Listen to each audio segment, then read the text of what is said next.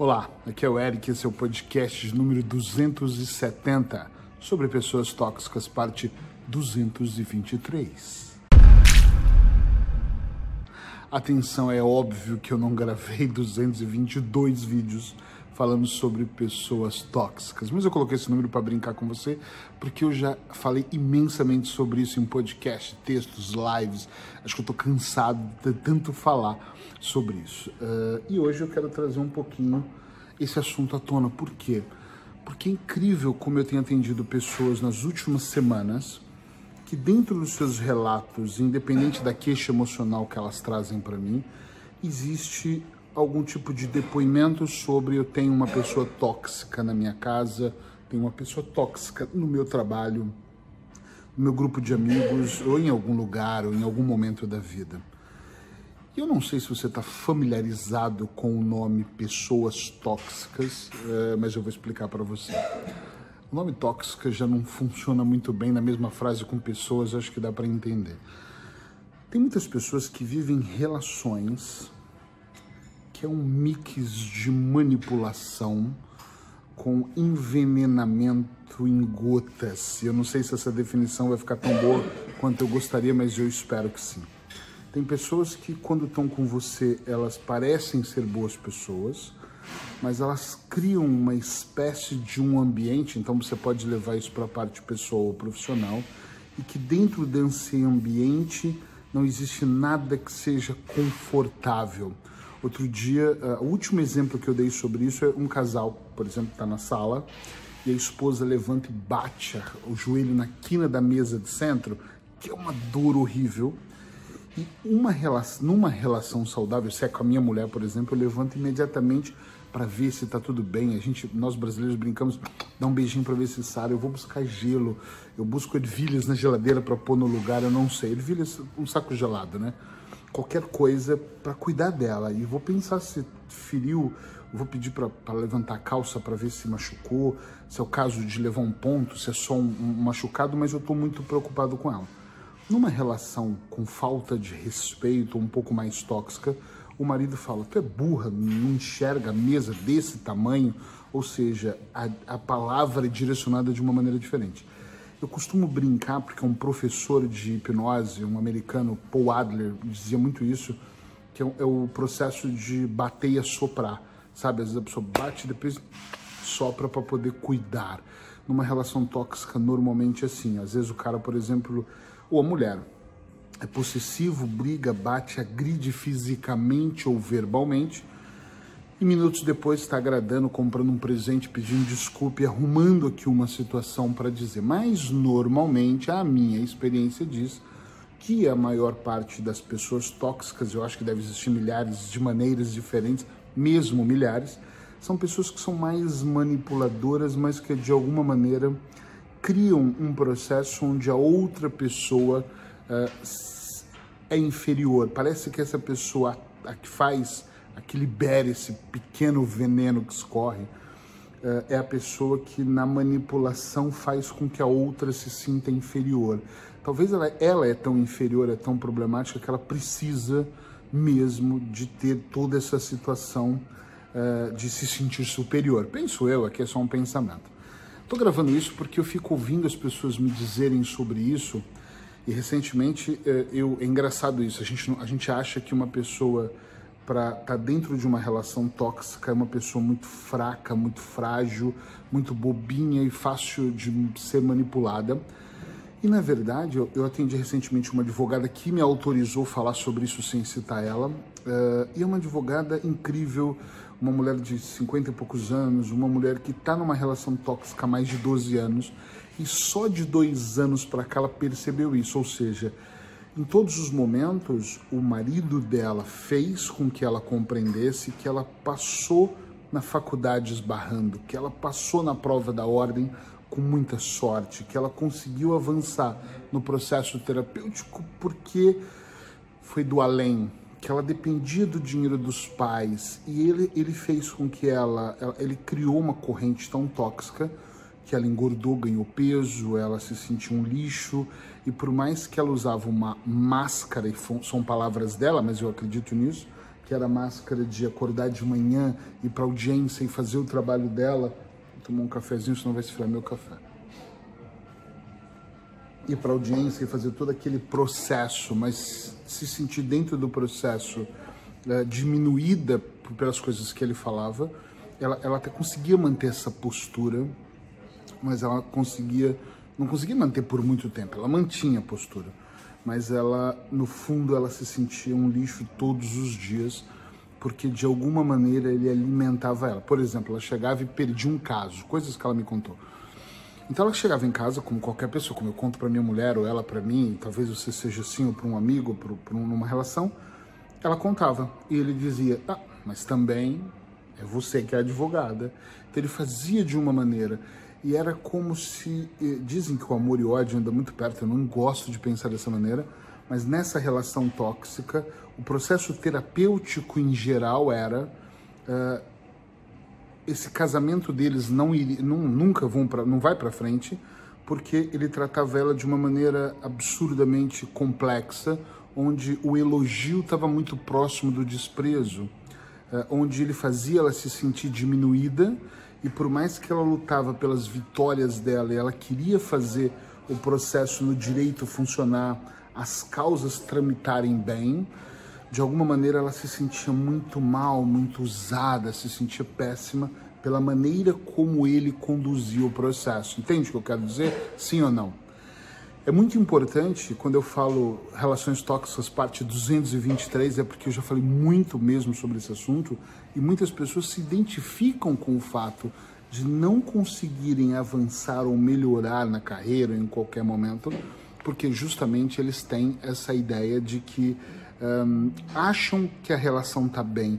Muitas pessoas que estão dentro de uma relação tóxica, ela está nisso há 10, 12 anos, só de dois anos para cá é que ela percebeu isso. Eu já conheci gente que está há 30 porque não, não percebe que isso que ela está sendo envenenada, porque não é um veneno é, que, que ela recebeu uma dosagem e caiu, entende? São pequenas doses. E entre uma dose e outra, atenção aqui, entre uma dose e outra, a pessoa ainda recebe um calmantezinho, ou seja, bate e assopra. Tá tudo bem? Então, isso é muito comum dentro de relações tóxicas. Você percebe, por exemplo, pessoas que trabalham em ambientes que são tóxicos. O patrão grita, humilha, fala na frente dos outros funcionários, fazem a pessoa se sentir mal. Porém, de vez em quando, ele eleva aquela pessoa e faz. A gente chama isso de, de processo sanduíche, né? Pão, pão, queijo, queijo. Ou seja, ele bate, bate, bate, dá o queijo, a presuntinha, depois bate, bate, bate, que é o pão. Então, dentro de várias empresas que eu já fiz processos, eu já percebi com chefes abusivos que reclamam, que brigam, que são autoritários, de vez em quando chamam e falam: olha, eu brigo com você para sua evolução. Eu trato você assim porque eu acredito no seu potencial. Então, de alguma maneira, ele eleva a sua autoestima, a sua moral, e ao mesmo tempo ele puxa o seu tapete para você perceber quem é que está no controle. Eu não sou psicólogo, eu não vou entrar aqui numa teoria de que pessoas que são tóxicas, elas são uh, doentes, eu, mas eu acho que tem um tipo de disfunção dentro dessa pessoa. Clinicamente eu faço isso há 21 anos, então uh, eu entendo o processo das pessoas que são mais tóxicas uh, num processo como se essas pessoas elas dependessem de humilhar a outra pessoa ou de diminuir a outra pessoa porque falta nelas alguma coisa. Talvez da infância, mas não vamos entrar por este caminho, ok? Uh, a única coisa que eu penso e o que mais me preocupa aqui não é quem está liberando o veneno, a pessoa que é tóxica, e sim as pessoas que estão num ambiente tóxico, ou no trabalho, ou na relação conjugal pessoal. Muitas pessoas estão casadas até hoje, não conseguem se separar, porque elas estão nessa vibração de amor e ódio, de bate-a-sopra, de autoestima e puxa o tapete. Então elas estão mais acostumadas em estarem juntas do que amor. Né? Elas estão defendendo a teoria de filhos e família, ou eu não posso sair desse trabalho. Meu chefe é um, um, um desgraçado, mas eu não posso sair porque esse salário é importante, porque ela está presa naquela relação. E às vezes, isso aqui é muito uma teoria terapêutica, eu já discuti com outros profissionais, que tem pessoas que estão dentro daquela relação profissional ou mesmo conjugal e não conseguem sair delas porque de alguma maneira elas também têm um passado, elas todos nós temos uma infância, um passado e que é menos bom e que dentro daquele processo menos bom, ela se sente culpada por alguma coisa. Então, às vezes receber o castigo do marido ou da esposa ou do chefe ou do, do ciclo de amigos faz com que inconscientemente aquela pessoa esteja recebendo aquele castigo que é merecido para ela. Não acho que é, mas ela não tem a consciência para se libertar do processo. Então, por ela não se libertar do processo, ela faz o que? Ela fica preso numa corrente meio que neural, numa, num vício, num ciclo vicioso, onde ela bate a sopra, bate a sopra, então ela está ali recebendo também uma punição. Eu percebo que quando eu trabalho alguém que está dentro de uma relação tóxica, são pessoas que têm uma autoestima baixa, não são todas, mas a maioria tem. São pessoas que se sentem não merecedoras, por algum motivo foi implantado na mente delas. Na primeira infância, na infância, na adolescência, na idade adulta, normalmente na infância e adolescência alimentado na idade adulta, que ela não é merecedora daquilo.